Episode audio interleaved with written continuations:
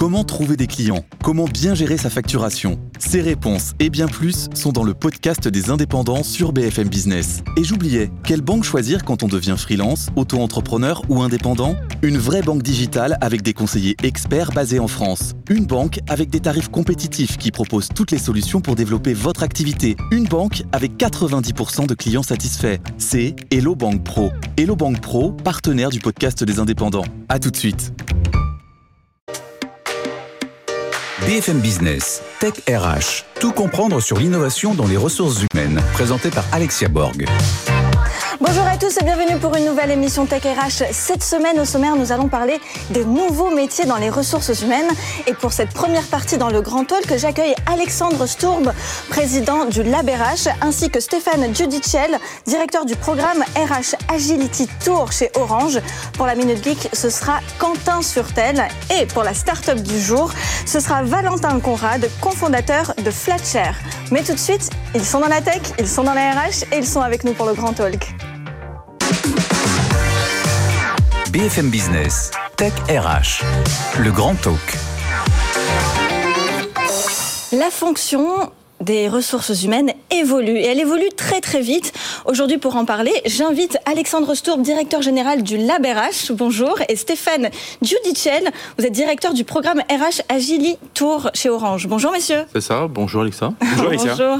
Alors Alexandre Stourbe, aujourd'hui pourquoi on parle des nouveaux métiers RH alors, il faut reposer un contexte global. Aujourd'hui, il y a trois choses qui se passent dans les ressources humaines. Déjà, il y a une dimension de performance éthique dans les RH, puisqu'il y a beaucoup de missions qui sont destinées aux RH, qui sont aujourd'hui prises en charge par l'intelligence artificielle et aussi les applications. Donc forcément, des emplois qui se développent avec un niveau de technique ou de technicité euh, fortement affirmé autour des algorithmes et de la data. Ça, c'est la première chose. Deuxième chose, il y a une dimension business maintenant dans les RH, avec de plus en plus, en tout cas qui est de plus en plus marquée dans la fonction RH, avec la rareté des profils, euh, les tensions dans le recrutement, la rétention des talents, etc. Donc les RH sont de plus en plus orientés business. Euh, ensuite, c'est la dimension de la responsabilité sociétale qui est soit imposée dans l'entreprise, ou alors tout simplement il y a une prise de conscience de la part des ressources humaines de euh, ok c'est quoi mon empreinte carbone et comment moi en tant qu'RH je vais pouvoir agir sur cette empreinte carbone. Alors on va justement définir un petit peu plus, rentrer dans les détails sur, euh, ces, trois parties. Aujourd'hui, Stéphane Giudicelli, est-ce que on déjà est-ce qu'on peut parler de vous? Est-ce qu'on peut parler de votre fonction et de ce que vous faites? Parce que pour moi, c'est quand même assez innovateur, justement, dans les grandes entreprises. Qu'est-ce que vous faites au sein d'Orange? Alors, je, rebondis sur ton terme avec ça de, RH augmenté. Et ça va expliquer peut-être ce que je fais aussi, et j'aime beaucoup cette expression-là, parce qu'en fait, ce qu'on a développé euh, chez Orange et au sein de la, la direction des ressources humaines du groupe, c'est un collectif, euh, c'est un collectif de facilitateurs, des facilitateurs RH. Alors le programme que j'irige s'appelle le RH Agili Tour. Agili parce qu'il y a de l'agilité collective derrière tout ça. Tour parce qu'on va au plus proche euh, des projets de transformation, au plus proche du terrain. Et RH euh, parce que euh, évidemment c'est la filière RH qui est au service de ces projets de transformation.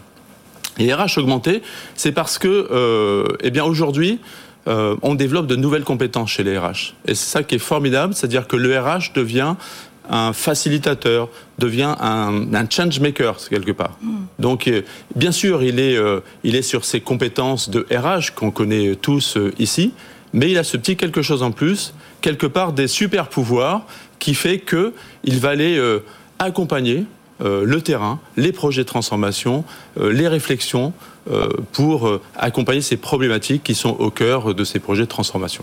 Alors, d'après vous, Alexandre Stour, est-ce que ça veut dire que les anciens métiers sont voués à, disparaître, à mourir, à évoluer, à se transformer? Comment on doit imaginer l'ancien monde, on va dire? Alors, c'est une bonne euh, question, Alexia, et je vais répondre la manière suivante, c'est qu'en fait, les anciens métiers RH continuent d'exister, simplement avec de nouvelles compétences qui leur sont attachées. Et aussi, on en profite du coup pour les nommer différemment. Alors je vais me permettre de donner quelques exemples pour être concret euh, pour nos téléspectateurs et téléspectatrices. Typiquement, maintenant on parle de responsable diversité et inclusion.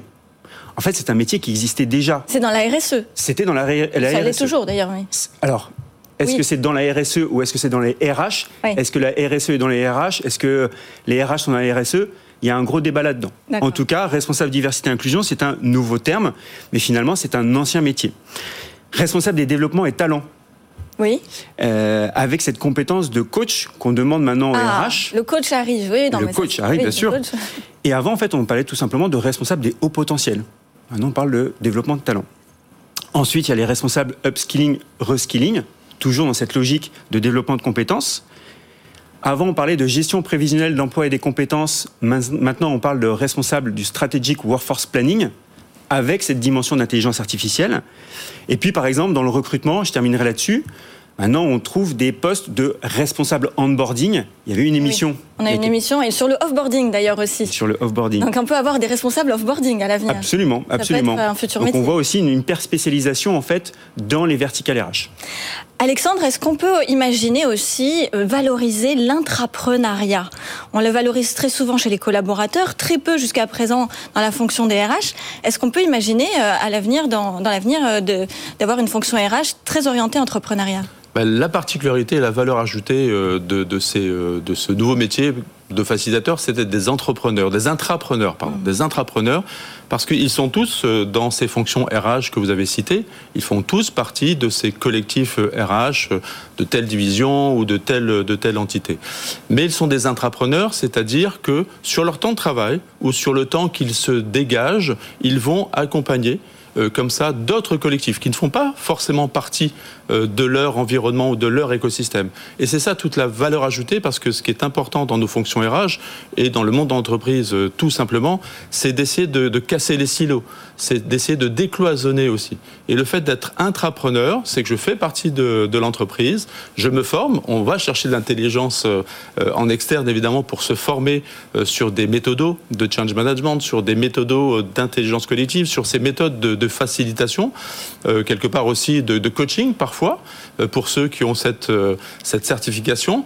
Mais le fait d'être intrapreneur, c'est justement de se mettre au service de, de l'entreprise et de diffuser, de polliniser comme ça au sein de l'entreprise et d'accompagner d'autres d'autres collègues, euh, d'autres organisations euh, qui ne font pas forcément partie de, cette, euh, de, son, de son propre écosystème. Quand vous parlez d'intelligence collective, vous imaginez quoi très concrètement? C'est des connaissances, partage de connaissances en peer-to-peer par exemple?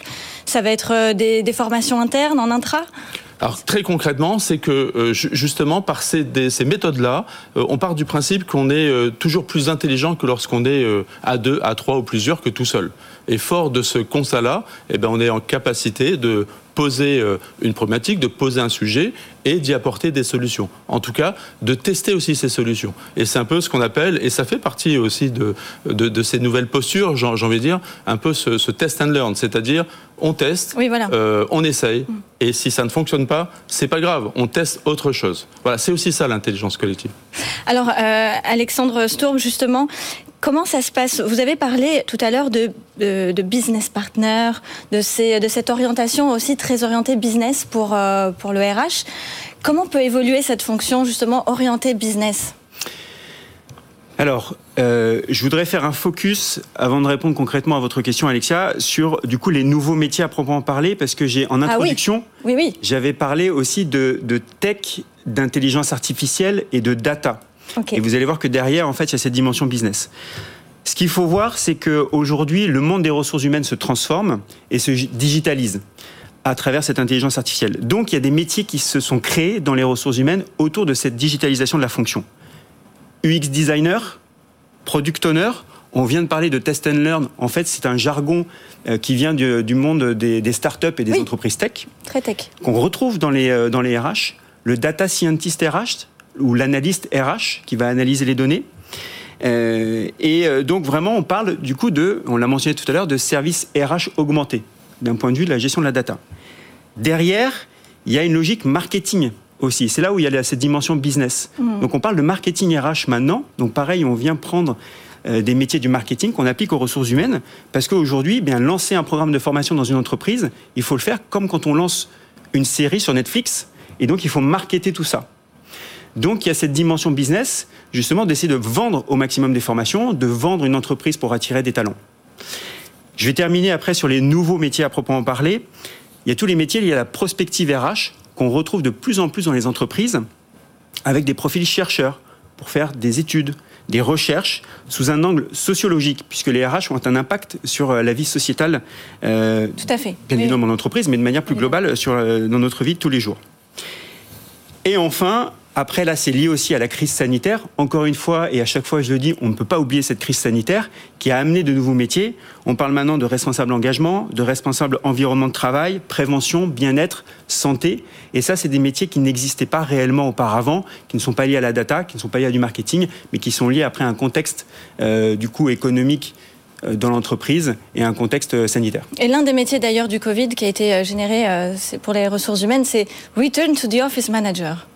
Voilà, donc pas, toutes les entreprises peuvent se permettre d'avoir un return to the office manager, mais ça a été un, métier créé euh, à l'issue de, la, crise sanitaire. C'est vrai, et je me permets de rebondir là-dessus. ce qu'on appelait avant le Chief Happiness Officer n'existe plus réellement aujourd'hui. Et on le voit à travers ce que je viens de décrire. Voilà, on parle de responsable de l'engagement, on parle de responsable du, bien-être, mais plus du Chief Happiness Officer pour en parler. il va être euh, amené à, évoluer sur d'autres fonctions, certainement.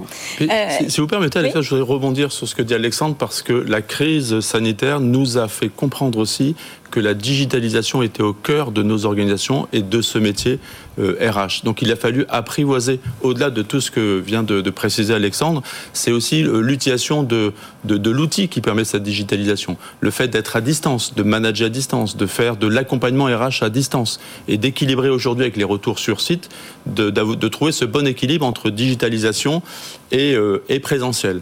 Et donc c'est le fait aussi que la fonction RH, le RH, quel que soit son métier, soit en capacité d'apprivoiser euh, l'outil digital, euh, d'être en capacité aussi de, de prendre la parole efficacement que ce soit en présentiel, bien sûr, parce que ça, c'est extrêmement important euh, d'être efficace dans sa prise de parole euh, avec ses clients RH euh, internes, mais aussi à distance avec cet outil digital qui est tout simplement la, la visio, par exemple. On a découvert ça pendant la crise. On faisait des calls audio et on est passé à, la vidéo. C'est juste assez incroyable, mais, mais en tout cas, c'est nécessaire d'apprivoiser de, aussi ce. Donc le développement des, des soft skills. Et le développement des soft skills au travers de cet outil digital, absolument. Aujourd'hui, vous imaginez euh, les entreprises évoluer comment? Quelles sont, euh, d'après vous, euh, les entreprises qui vont dans le bon, dans le bon sens de l'évolution? Forcément, et, là, c'est des concepts qui datent depuis plusieurs années. Il y a eu un livre qui est sorti il y a maintenant quelques années de Frédéric Laloux sur Reinventing Organization. Mm. C'est qu'en effet, les organisations qui survivent sont les organisations qui, qui arrivent à s'adapter à un changement sociétal. Et donc aujourd'hui, comme le disait à l'instant Stéphane, la fonction RH ne peut pas passer euh, outre le, digital dans la fonction. Donc on est obligé de prendre en considération cette dimension euh, technologique. Néanmoins, ce qu'on voit, c'est que dans les RH, il y a cette dimension humaine et de replacer du coup l'humain au centre des organisations. Et donc les entreprises qui vont s'en sortir, et là ça fait appel à des nouveaux métiers, c'est comment animer des communautés, comment animer des communautés RH, et ça a été aussi l'exemple avec euh, le RH Agilitour d'Orange, c'est comment animer ma communauté RH avec des community managers RH, avec des facilitateurs, avec des coachs. Donc on voit une vraie évolution et donc les entreprises entreprises qui vont s'en sortir, je dis rien de nouveau, ce sont les entreprises qui vont réussir à s'adapter. Merci infiniment, messieurs. C'était Alexandre Stourb, directeur général du Lab RH, et Stéphane Giudicelli, euh, directeur du programme RH Agilitour chez Orange. Merci beaucoup, messieurs. Et je vous dis à tout de suite pour la Minute Geek avec Quentin Surtel. BFM Business, Tech RH, la Minute Geek. Vous l'aurez compris dans le grand talk, beaucoup de métiers vont se spécialiser dans les ressources humaines et on va voir aujourd'hui un nouveau métier qui va peut-être aussi lui se spécialiser avec Quentin Surtel. Bonjour Quentin. Bonjour Alexia, merci beaucoup pour ce lancement. Effectivement, alors il y a même des métiers qui n'existent pas encore. Il y a une étude de, Dell pour le Institut pour le futur qui montre que 85% des métiers de la prochaine décennie, donc d'ici 2030, n'existent pas encore. Donc ce sont ah. des métiers à créer.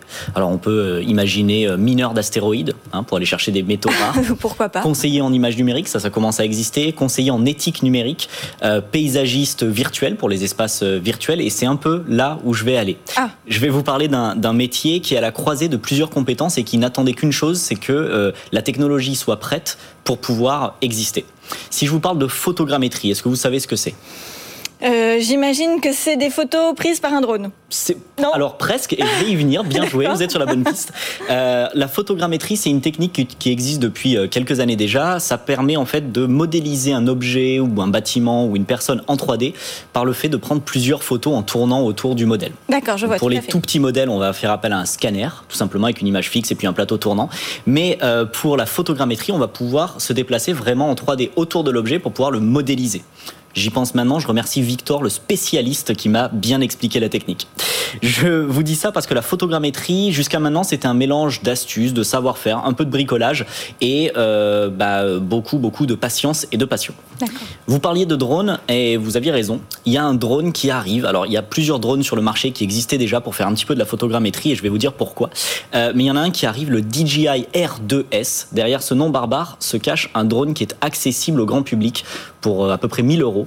Il va avoir un, capteur 1 pouce, donc un capteur très large, et il va avoir une fonction grâce à l'intelligence artificielle où il va pouvoir traquer un bâtiment ou une personne et réellement tourner autour avoir plusieurs euh, seuils de hauteur pour pouvoir le scanner et le modéliser en 3D. Vous allez me dire à quoi ça sert? Oui, surtout pour les ressources humaines. Exactement. J'y viens. J'y viens. Euh, on le sait, par exemple, Facebook veut créer son métaverse, donc son univers virtuel, euh, méta-univers.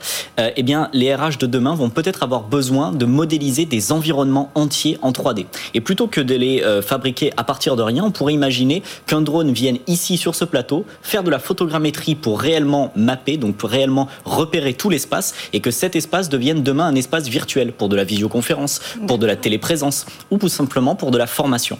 Et puis les RH pourraient aussi utiliser ce genre de drone pour, euh, bah, dans le BTP par exemple, dans le bâtiment, vérifier que euh, la sécurité est bien respectée sur les chantiers. On peut aller très en hauteur, on peut vérifier que euh, personne n'est mis en danger. Voilà, on peut imaginer plein d'applications comme ça, notamment dans les RH et dans les métiers de demain. C'est passionnant. C'est passionnant et surtout pour ceux les plus jeunes qui nous écoutent et qui nous regardent, euh, c'est un métier d'avenir. Le fait de faire de la photogrammétrie oui, en drone. Oui, alors quelle formation exactement Exactement. Bah, on peut commencer par être topographe ou euh, géomètre peut-être, ou simplement pilote de drone. Je dis simplement, mais c'est déjà pas mal. Euh, et en fait, on va pouvoir se spécialiser. Si on est pilote de drone, on va pouvoir se renseigner sur la photogrammétrie pour acquérir cette compétence. Si on fait de la photogrammétrie, bah, pourquoi pas se former dans le fait de piloter des drones, puisque ça va être de plus en plus demandé dans les mois, les années qui viennent. Et on parle de très beaux salaires, puisqu'on parle entre 3 000 et 5 6 000 euros bruts par mois, selon les missions. On peut aussi être en freelance et euh, pouvoir dégager encore plus que ça. Même si on n'est pas là que pour euh, l'argent, c'est aussi un métier passion, puisqu'on a euh, le nez dans les nuages, la tête dans les airs et on modélise des espaces. Donc le métier d'avenir pour avoir un bureau virtuel ou un open space virtuel ou un chantier virtuel. Merci. vous l'aurez entendu ici pour la première fois. Ah bah c'est super. Merci infiniment Quentin Surtel. Je vous dis à tout de suite pour la start-up du jour. BFM Business, Tech RH, la start-up du jour. Et je suis avec Valentin Conrad, CEO de Flatcher. Bonjour Valentin. Bonjour Alexia.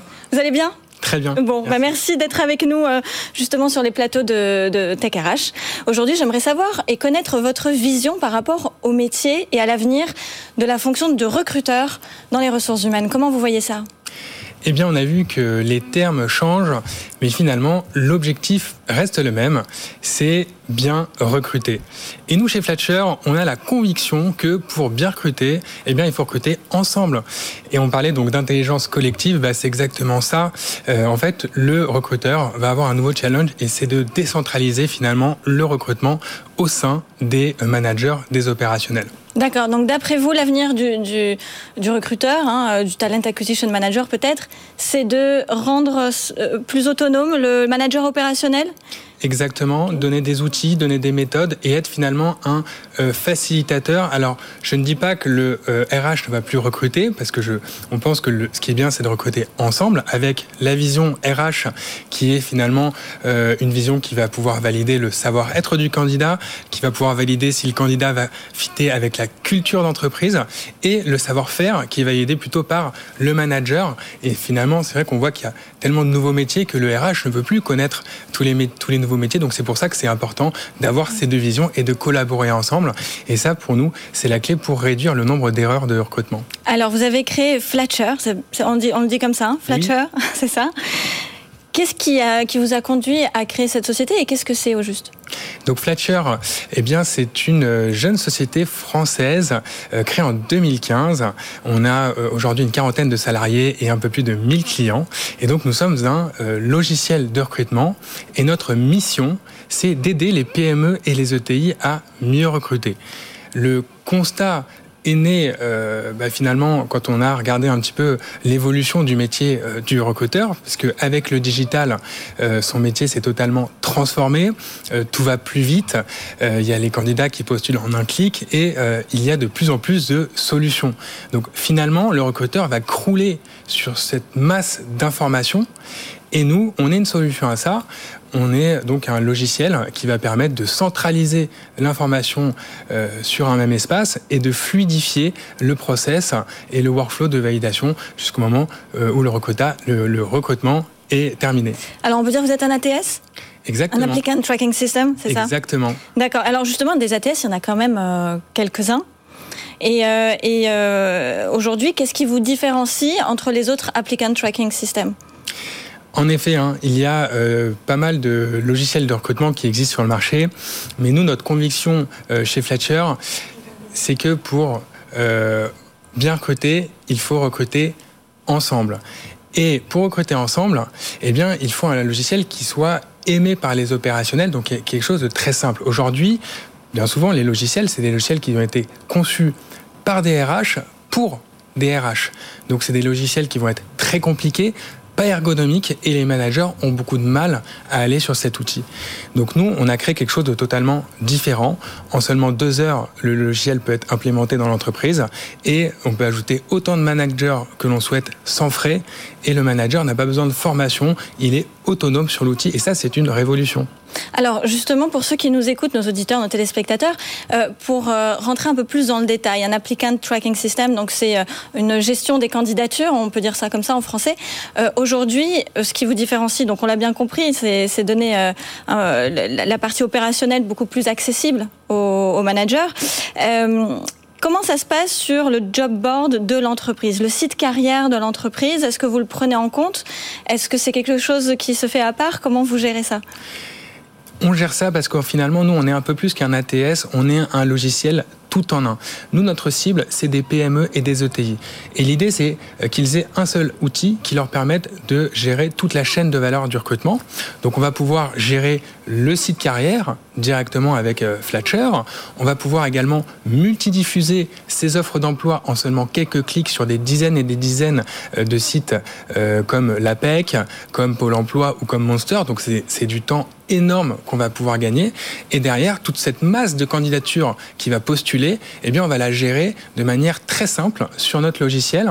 Et là, on va avoir un workflow euh, de validation qui va permettre de savoir où en sont nos candidats. On va avoir énormément d'automatisation. Donc, on va encore gagner du temps euh, à cette étape. Mais ce qui est important chez nous, c'est que notre logiciel va être très simple et très collaboratif. C'est-à-dire qu'on va avoir des étapes propres au RH et des étapes propres au manager et on va même encore plus loin. On met même de temps en temps on conseille à nos clients de faire des entretiens d'équipe pour euh, des personnes euh, qui, veulent intervenir pour valider euh, encore une fois le savoir-être qui est hyper important. Oui, parce que là on parle de, pouvoir dispatcher un petit peu les, candidatures aux bonnes, personnes, aux bons endroits. Donc ce n'est pas qu'une question de mots-clés. On est d'accord aussi qu'il y a la partie soft skills et, et d'autres dimensions du recrutement, pas que le CV. Exactement. Aujourd'hui, ce qu'il faut savoir, c'est qu'un recrutement sur trois est une erreur d'embauche. Donc c'est énorme. C'est énorme. et ça coûte cher. Ça coûte très cher. Euh, une seule erreur d'embauche, ça coûte entre 20 et 200 000 euros. Donc imaginez hein, pour des sociétés de 500 ou 1000 personnes, euh, un tiers des recrutements sont des erreurs, c'est des millions et des millions d'euros euh, chaque année dépensés dans les erreurs d'embauche. Mais en plus d'avoir un impact économique, eh bien c'est un impact social très fort, car c'est des salariés qui vont être malheureux, qui vont arriver la boule au ventre le matin et qui vont en plus ne pas être productifs. Donc c'est pour ça que nous, on passe beaucoup de temps à conseiller nos clients pour bien recruter et pour éviter ces erreurs. Et le collaboratif, c'est euh, une de nos convictions chez nous et c'est euh, quelque chose qu'on utilise en plus, hein, qu'on l'a, on l'a validé hein, euh, chez nous parce qu'on recrute beaucoup chez Fletcher. On est passé de, un peu plus de 15 à 40 en, un an. Donc on a beaucoup recruté ces, ces 12 derniers mois. Et nous, en fait, on a des entretiens d'équipe qui permettent de valider le savoir être et euh, pour valider si le candidat va correspondre à, notre culture d'entreprise. Et on fait finalement très très peu d'erreurs d'embauche euh, chez Fletcher. Ça veut dire quoi Qu'il y a une sorte de, QCM, de, recherche pour savoir si le, candidat est approprié ou pas au poste? Eh bien, en fait, on va faire un entretien avec trois personnes euh, au hasard dans l'entreprise. Ça peut être dans le service marketing, dans le service commercial ou dans le service tech. Et en fait, on va poser des questions qui n'ont rien à voir avec le métier. C'est des questions euh, type euh, bah, qu'est-ce que vous faites le week-end qu'est-ce que, Quelles sont vos trois apps préférées? Et donc, c'est des questions hein, qu'on a présélectionnées qui permettent vraiment de valider si le candidat va être euh, heureux dans notre entreprise et s'il va correspondre à notre culture d'entreprise. Valentin Conrad, merci beaucoup. Vous êtes CEO donc de Flatcher. Merci beaucoup. C'était la start-up du jour. Je vous donne rendez-vous la semaine prochaine pour une prochaine émission Tech RH. BFM Business, Tech RH.